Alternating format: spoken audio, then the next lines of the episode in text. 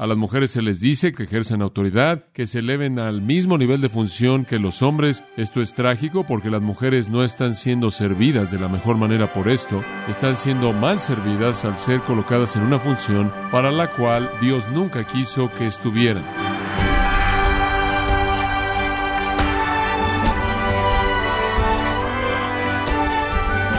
Bienvenidos a Gracia a vosotros con el pastor John MacArthur.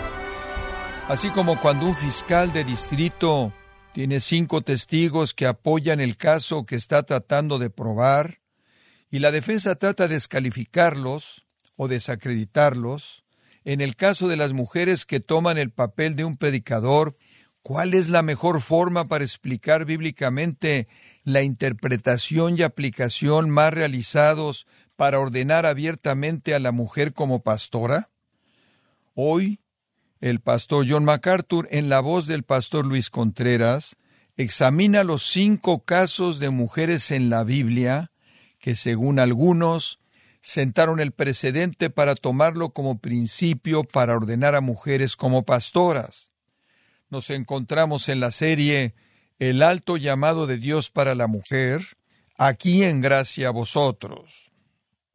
En términos de vida y bendición espirituales, los hombres y las mujeres disfrutan de igualdad. Ahora, eso no es nada nuevo en el Nuevo Testamento. Eso fue verdad en el Antiguo Testamento y quiero tomar un poco de tiempo para señalarle eso. En Éxodo 12, cuando Dios ordenó la Pascua, la cual era la celebración más importante en el calendario del año para los judíos, esa gran celebración del poder redentor de Dios a librarlos de Egipto, eso fue para hombres y mujeres. Ambos debían estar involucrados no solo en la conducta bíblica responsable, la obediencia responsable, sino que también debían ser responsables en involucrarse en la alabanza y la adoración que involucraban los festivales del pueblo, hombres y mujeres. Además, me parece interesante que a lo largo del Antiguo Testamento se dieron castigos por el pecado de manera igual para todo el pueblo, hombres o mujeres. En Éxodo capítulo 21, versículos 28 al 31, en donde habla de lo que usted hace con un buey que afecta o daña a un hombre o una mujer, a un siervo o una sierva, hermano o hermana, y esta posición del animal, y ese caso bajo la ley de Dios será la misma. En otras palabras, Dios valoraba la vida de un hombre y la vida de una mujer por igual,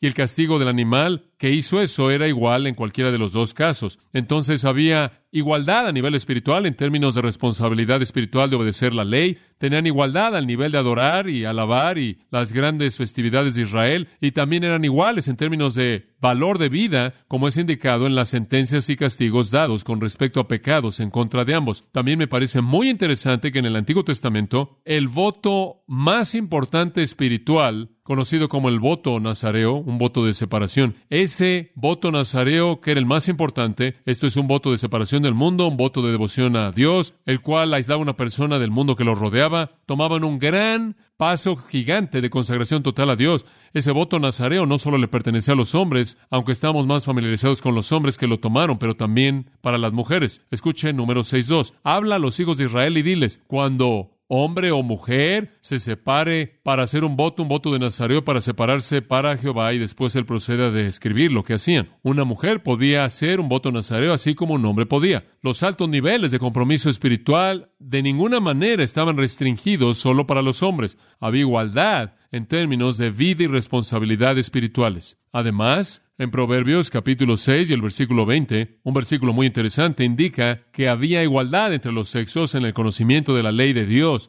y la responsabilidad de enseñar esa ley dentro de la familia. Proverbios 6:20, guarda, hijo mío, el mandamiento de tu padre y no dejes la ley de tu madre. La suposición ahí es que tanto el padre como la madre habían conocido la ley de Dios y cuando habían mandado a sus hijos a hacer cosas, estaban reflejando a esos hijos la verdad de Dios. Ambos sexos entonces eran responsables de enseñar la ley de Dios, lo cual significa que deben conocer la ley de Dios. Ahora, resumiendo hasta ahí, reconocemos que cuando Dios había ordenado al hombre y a la mujer, les dio privilegio y responsabilidad espirituales iguales. Eran responsables de obedecer su ley, ambos eran responsables de amarlo desde el corazón, eran responsables de adorarlo, su vida era del mismo valor por igual. También cualquiera de los dos podía tomar el voto de consagración total absoluto a Dios, el nivel supremo de compromiso estaba disponible para ambos y eran responsables ambos de conocer la ley para que pudieran transmitirla a la siguiente generación. Además, en el Antiguo Testamento vemos que hay igualdad entre los sexos con respecto a cómo Dios trató con las mujeres. Dios no evitó tratar directamente con las mujeres. Él no se dirigió a la mujer a través de los hombres cada vez que él quiso comunicarse con una mujer. Él tuvo apariencias muy íntimas, muy personales, muy gloriosas y milagrosas hacia mujeres por ejemplo, en Génesis 3.13 y en adelante, Él apareció a Eva. En Génesis 16, versículo 8 y en adelante, Él apareció personalmente a Agar. En Génesis 18, versículos 9 al 15, Él apareció personalmente a Sara, la esposa de Abraham. Y en Jueces 13.3, Él apareció a la madre de Sansón. Dios tuvo contacto íntimo personal con mujeres individuales. Además, vemos la igualdad de los sexos en el hecho de que los hombres y las mujeres ambos sirvieron a Dios de maneras muy especiales. Un coro es descrito en Nehemías 7:67, constituido de 245 personas que eran hombres y mujeres que cantaban. Tuvieron una parte entonces en la adoración del templo al guiar el templo en alabanza a través de la música. En el ministerio del tabernáculo también, en Éxodo 38:8, dice que habían mujeres que servían en la puerta. Ahora no sabemos lo que hacían, si eran un comité de bienvenida o si eran un comité de limpieza, realmente no sabemos lo que hacían. Si tomaban a las mujeres que estaban viniendo a adorar y las instruían. No sabemos si ministraban a las mujeres en necesidad, pero servían los propósitos de Dios en el tabernáculo. Usted puede leer Deuteronomio 12, 10 al 12, usted puede leer segundo de Samuel 6, usted puede leer primero de Samuel 1 y muchas otras escrituras, y usted puede descubrir que las mujeres compartían en las grandes festividades nacionales de Israel y eso por diseño de Dios. Entonces vemos que tenían responsabilidad espiritual igual en términos de su propia vida espiritual, se les dieron oportunidades de servicio dentro del marco del diseño de Dios para el pueblo. Dios personalmente y de manera íntima les apareció, tuvieron oportunidades de ministerio, entonces sirvieron a Dios en el Antiguo Testamento en la dimensión espiritual junto a los hombres. Ahora permítame apresurarme a añadir esto y escuche con atención. Esto no significa que tuvieron la misma función que los hombres. Y eso es algo que debemos entender. Cuando decimos que una mujer tiene una función diferente en la sociedad y en la iglesia que un hombre, en ninguna manera estamos disminuyendo la espiritualidad de ella. Hay muchas funciones en la sociedad. Hay muchas funciones en la sociedad. Y una gran línea que distingue a todas esas funciones se encuentra entre un hombre y una mujer. Cualquier persona que piensa entiende eso. Digo, usted puede hablar de igualdad hasta que no quede ya más gente con quien hablar. Y usted puede hacer todo lo que pueda hacer por traer esa igualdad, pero ningún hombre jamás va a producir y engendrar y dar a luz a un bebé. Obviamente, para el intelecto más limitado, los hombres y las mujeres tienen una función diferente. Digo, cuán simple puede ser algo, pero decir que tienen una función diferente no disminuye su espiritualidad en manera alguna ni las menosprecia. Pero piense en la función por un minuto en el Antiguo Testamento y hablemos de ese aspecto. No hay reyes mujeres enlistados en los reyes de Israel y no hay reyes mujeres enlistadas en los reyes de Judá. No hay, ni una. Me parecería que esa es una afirmación bastante significativa de liderazgo. No hay ninguna. No hay sacerdotes mujeres en todo el Antiguo Testamento, ninguna. No hay una mujer que escribió un libro ni una porción de un libro en el Antiguo Testamento, ninguna. Treinta y nueve libros, ninguno de ellos, ni siquiera una porción de uno de ellos, fue escrito por una mujer. Aunque dos tienen nombre de mujeres, Ruth y Esther, no fueron escritos por mujeres. No hay una mujer en todo el Antiguo Testamento que tuvo un ministerio profético continuo. Eso también me impacta. No hay una mujer que tuvo un ministerio profético continuo, que termina en los profetas menores o en los profetas mayores, o que está al lado de Elías, Eliseo o algún otro gran maestro líder del Antiguo Testamento con un ministerio continuo. Ahora, la gente en la actualidad que quiere promover a las predicadores mujeres quieren decir, pero hay varias mujeres mencionadas como profetisas en el Antiguo Testamento. Eso es correcto, hay cinco, y me gustaría que escuche con atención conforme le describo a usted esas cinco. La primera mujer enlistada como profetisa es María. María es llamada una profetisa en Éxodo 15:20. María es la hermana de Moisés. Ella es llamada una profetisa. ¿Por qué? Y únicamente porque ella en una ocasión guió a las mujeres de Israel en un gran himno de alabanza con tamboril y baile, en la que Dios le dio a ella una revelación para hablar y una muy breve. Pero en ese tiempo, ella fue una vocera para Dios.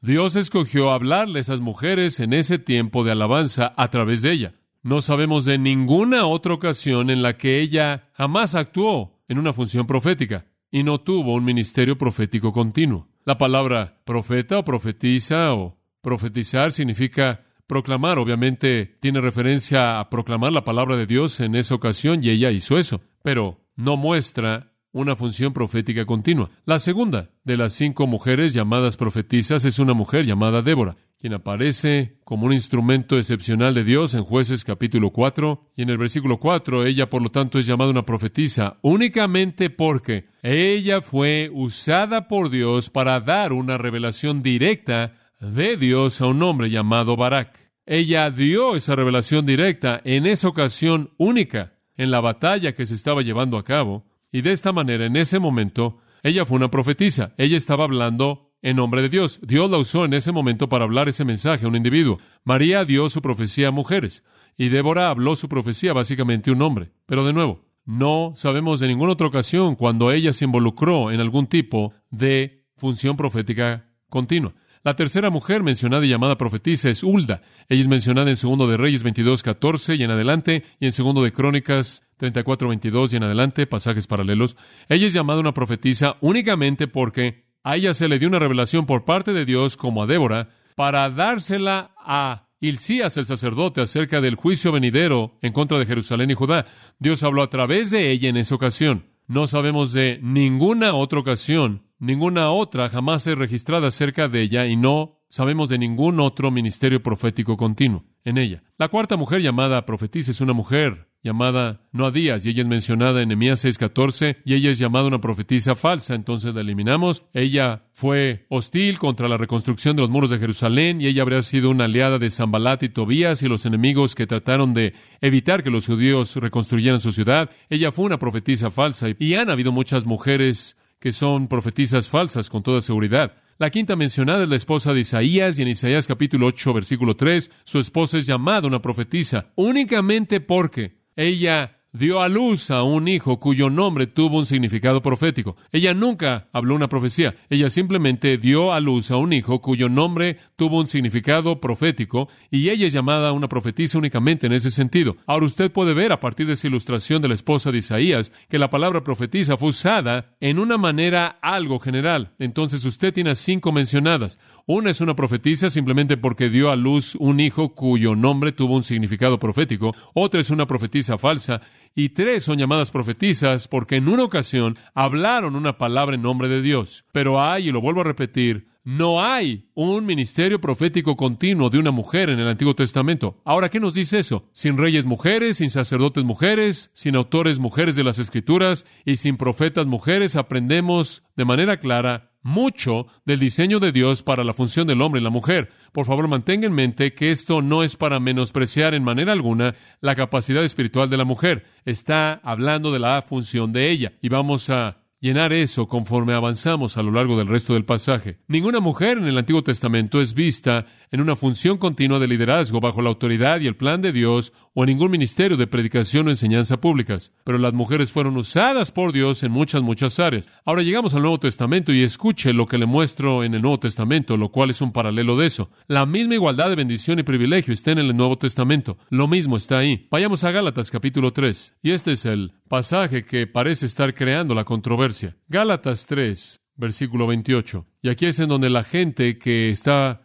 promoviendo la ordenación de ancianas mujeres y predicadoras mujeres y todo eso, aquí es a donde les gusta ir. Ya no hay judío ni griego, no hay esclavo ni libre, no hay varón ni mujer, porque todos vosotros sois uno en Cristo Jesús. Ahora eso es bastante simple, yo no tengo ningún problema con eso y usted tampoco. Realmente nadie debería tener problema con eso. Lo único que está diciendo es que todos somos uno en Cristo. ¿En qué sentido? ¿En qué sentido somos uno en Cristo? Bueno, usted necesita leer el contexto para descubrir de qué está hablando. Entonces usted regresa un poco y usted descubre que él está hablando de la salvación. Usted regresa, por ejemplo, bueno, usted podrá regresar al versículo 13. Cristo nos ha redimido y él habla un poco acerca de la redención.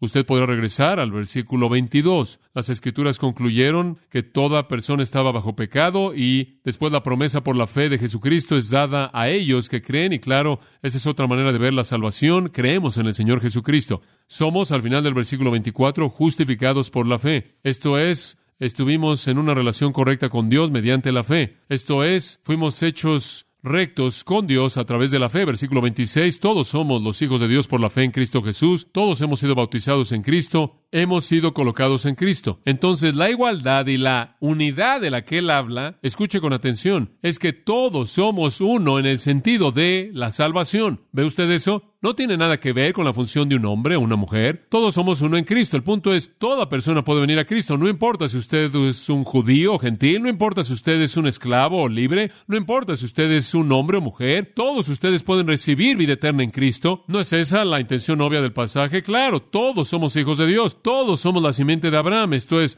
estamos conectados a Abraham, quien en cierta manera es una especie del padre de aquellos que tienen fe. Todos somos herederos. Versículo 6 del capítulo 4. Todos somos hijos todos poseemos al Espíritu Santo. El pasaje entero, antes y después, está hablando de la realidad maravillosa de la salvación en Cristo, la cual está disponible a toda la gente, judío, gentil, libre o esclavo, hombre o mujer, de eso es de lo que está hablando. No tiene nada que ver con la función de las mujeres en la iglesia. Y ciertamente no significa que cuando usted se convierte en un cristiano, todo eso es borrado. Digo, predicamos que cuando un judío se convierte en un cristiano, deja de ser un judío. O si usted es un esclavo y usted se convierte en cristiano, usted ya no es esclavo. O si usted es libre y usted se convierte en cristiano, ya no es un libre. No, sea usted lo que sea. Sea usted lo que sea, usted es. ¿Usted es un cristiano judío o es un cristiano gentil? ¿Usted es un cristiano libre o es un cristiano esclavo? ¿Usted es un cristiano hombre o una cristiana mujer? Usted no deja de ser un hombre o mujer, no. Esas distinciones obviamente se mantienen. Y entonces es una distorsión absurda de las escrituras el tratar de tomar ese pasaje y promover a través de él que las funciones son iguales cuando ni siquiera está hablando de funciones, únicamente está hablando de vida espiritual disponible a través de la gracia de Dios en Jesucristo. No hay duda de que hay igualdad espiritual en el Nuevo Testamento. Todos los mandatos del Nuevo Testamento, todas las promesas espirituales del Nuevo Testamento, todas las bendiciones del Nuevo Testamento, toda la rendición de cuentas del Nuevo Testamento espiritualmente en términos de cómo vivir y lo que Dios hará en respuesta a esto es para los hombres y las mujeres. No está aislado únicamente para los hombres, pero para los hombres y las mujeres tenemos entonces los mismos recursos espirituales, todas las mismas promesas espirituales, todas las mismas responsabilidades espirituales. ni siquiera voy a tomar tiempo para atravesar por todo el Nuevo Testamento y explicárselo. Todo lo que usted lee aquí es para los hombres y las mujeres. Nunca existe una distinción en términos de responsabilidad espiritual o bendición o capacidad. Pero, aunque de nuevo hay igualdad, como en el Antiguo Testamento, en los deberes espirituales y las bendiciones espirituales, todavía hay de una diferencia en funciones. En funciones. Por ejemplo, en el Nuevo Testamento no hay una predicadora mujer, ni una. No hay una pastor maestra mujer, no hay una anciana mujer, no hay una evangelista mujer, no hay una mujer que escribió, y usted tiene 27 libros en el Nuevo Testamento, ni siquiera una porción del Nuevo Testamento. Todos los 66 libros son escritos por hombres y el Nuevo Testamento es coherente con el plan de Dios para las mujeres, como fue revelado en el Antiguo. Ninguna mujer es un evangelista, ninguna mujer es un predicador maestro, ninguna mujer pastora una congregación, ninguna mujer asume la función de un anciano,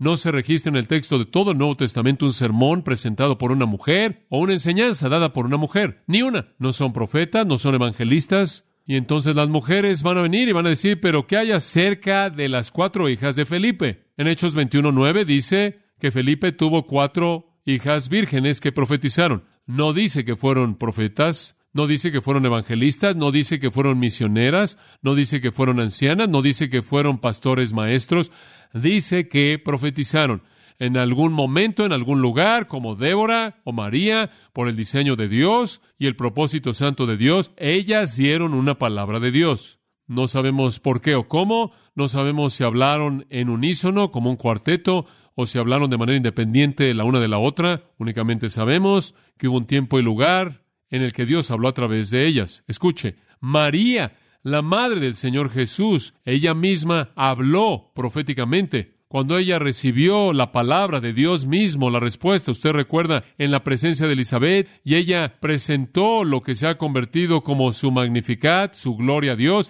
ella presenta lo que es inspiración divina en ese sentido. María profetizó, proclamó, es lo que la palabra significa. Ella proclamó la palabra de Dios y estoy seguro de que hubieron muchas ocasiones cuando otras mujeres proclamaron la palabra de Dios.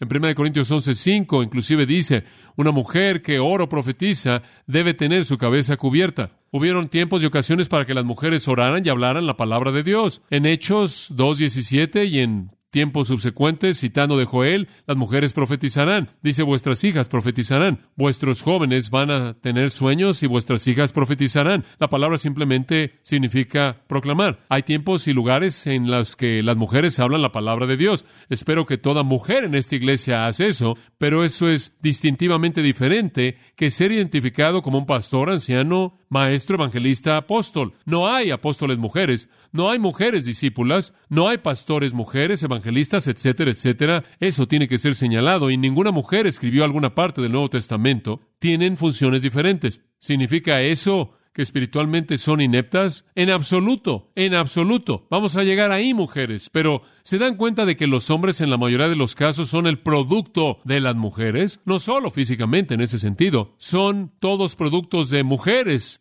en términos de su desarrollo de virtud. Son influenciados mayormente por una mujer. Timoteo, quien aprendió a los pies de su madre y abuela, es un producto él mismo de una mujer que aprendió la palabra de Dios y quien la proclamó. Pero eso es muy diferente de adoptar la función diseñada para los hombres en la iglesia. Ahora permítame hablar un poco más acerca de la igualdad de los sexos para que no se confunda por esto. En ninguna manera es que una mujer está en una segunda clase en el Nuevo Testamento. Por ejemplo, Jesús guió primero a una mujer al conocimiento de sí mismo en Juan 4. La primera persona a la que él expuso su naturaleza como Mesías fue una mujer, no solo una mujer, sino una mujer impía que había tenido muchos maridos y estaba viviendo en adulterio. Fue a esa mujer en Samaria que él conoció en el pozo, a quien trajo él la maravillosa verdad de quién era él y creo que la trajo a la salvación. En Lucas 3 y Marcos 5 Jesús curó a una mujer. Ella tuvo tanta compasión de ellas como de los hombres. Él estuvo tan preocupado por curarlas como por curar a los hombres. Jesús le enseñó a mujeres. Lucas 10, 38 al 42. Lo presenta ahí en esa función de enseñar a mujeres. A él le ministraron personalmente mujeres. Dice en Lucas 8, versículo 3, que tiene a un grupo entero de mujeres que lo rodean y le ofrecieron su cuidado y apoyo y sustento. No sé cuál fue ese ministerio. Quizás proveyeron alimento y hospedaje, y quizás repararon ropa y quizás vinieron para orar. Pero el grupo de discípulos que viajaban sería Jesús y los discípulos y un grupo entero de mujeres. Pero en ningún momento esas mujeres predican o enseñan. Tuvieron una función ahí, pero esa función fue distinta de Cristo y de los doce. En Juan, cuando una mujer pecaminosa fue arrastrada delante de Jesús, él defendió a esa mujer pecaminosa, le perdonó su pecado, la amó, la redimió y después reprendió a los hombres que de manera hipócrita la condenaron sin condenarse a sí mismos por el mismo pecado. Jesús llamó a la mujer a la prioridad más elevada en la vida y esa fue a la obediencia. Él llamó a las mujeres a ser obedientes. En Lucas 11:28 vemos una ilustración de eso. Cuando Jesús resucitó de los muertos, ¿a quién le apareció primero? A un hombre o una mujer. El primero le apareció una mujer y Jesús llamó a las mujeres a evangelizar. Él dijo, id por todo el mundo, Marcos 16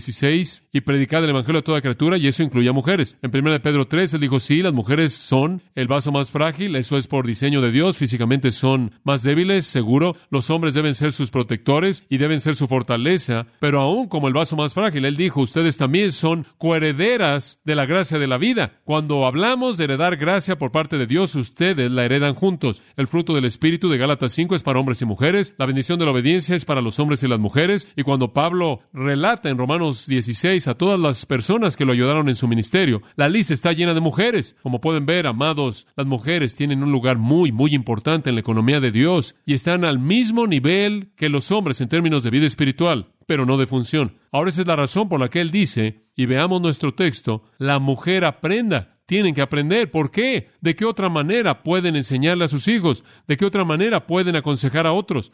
¿De qué otra manera pueden ser usadas para atraer a personas a Cristo? ¿De qué otra manera pueden vivir de manera obediente para la gloria de Dios? ¿De qué otra manera pueden ser enriquecidas? La mujer aprenda. Esto no borra la diferencia. La diferencia es la misma, está ahí. Dios la diseñó. Y quiero que sea entendido con claridad cuando decimos que hay una diferencia entre la función de un hombre y una mujer. De ninguna manera estamos diciendo que hay una diferencia en su capacidad espiritual o en su necesidad de conocer la palabra de Dios. Entonces Pablo dice, la mujer aprenda y debemos estar comprometidos con eso de todo corazón para que ellas puedan cumplir con su función. Inclinémonos en oración. Padre, no podemos expresar en palabras qué gozo es el ser parte de una congregación en donde hay hombres piadosos y mujeres piadosas, ser parte de una iglesia en donde las mujeres han aprendido y vivido la verdad de tu palabra, en donde han conocido la libertad de Cristo para ser parte de una congregación en donde no hay judío ni gentil, ni esclavo, ni libre, ni varón, ni mujer, conocer que todos nosotros juntos disfrutamos de las bendiciones de la vida espiritual en ti, en donde todos disfrutamos de la riqueza de la palabra preciada. Te agradezco, Señor, a lo largo de los muchos años por las mujeres que han aprendido, que han leído los libros y escuchado las cintas y estudiado por sí mismas, quienes han recibido la enseñanza y como resultado de eso han servido eficazmente para ti en sus familias y en sus áreas de vida y responsabilidad, inclusive en la iglesia. Te agradezco, Padre, por eso. Te agradezco por estas mujeres piadosas que entienden tanto la prioridad excelsa de igualdad espiritual y también la definición tan clara de la función que has diseñado para ellas. Haznos estar dispuestos, Señor, a hacer lo que quieres que seamos y a regocijarnos en ese privilegio y a cumplir la función que nos has dado para que tu reino pueda avanzar. Amén.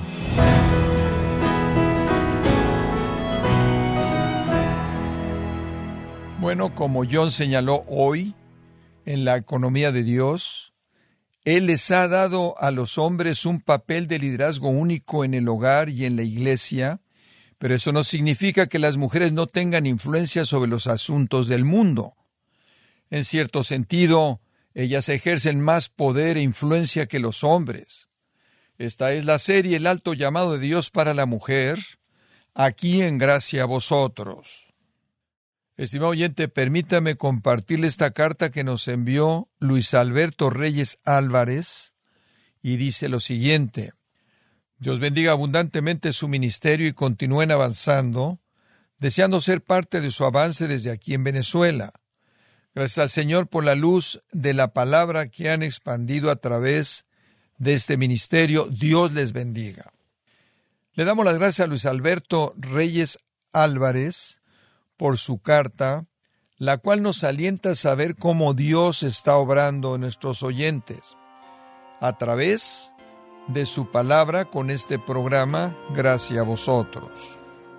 Si tiene alguna pregunta o desea conocer más de nuestro ministerio, como son todos los libros del pastor John MacArthur en español o los sermones en CD que también usted puede adquirir, Escríbanos y por favor mencione la estación de radio por medio de la cual usted nos escucha en gracia a vosotros. Es importante conocer no solo el país y ciudad de donde usted nos escucha, sino también la radio. Para quienes contactan nuestro ministerio por primera vez, pueden solicitar una copia del mensaje de promoción sin costo alguno, un mensaje por oyente únicamente. Si usted vive en los Estados Unidos o Puerto Rico, escríbanos a Gracia Vosotros, P.O. Box 4000, Panorama City, California 91412. O puede escribirnos a través del siguiente correo electrónico radio arroba esto ha sido todo y en nombre de John MacArthur y del personal de este organismo, queremos darle las gracias por su tiempo y sintonía, invitándole para que nos acompañe en la próxima edición y juntos desatar la verdad de Dios un versículo a la vez, aquí en Gracia a Vosotros.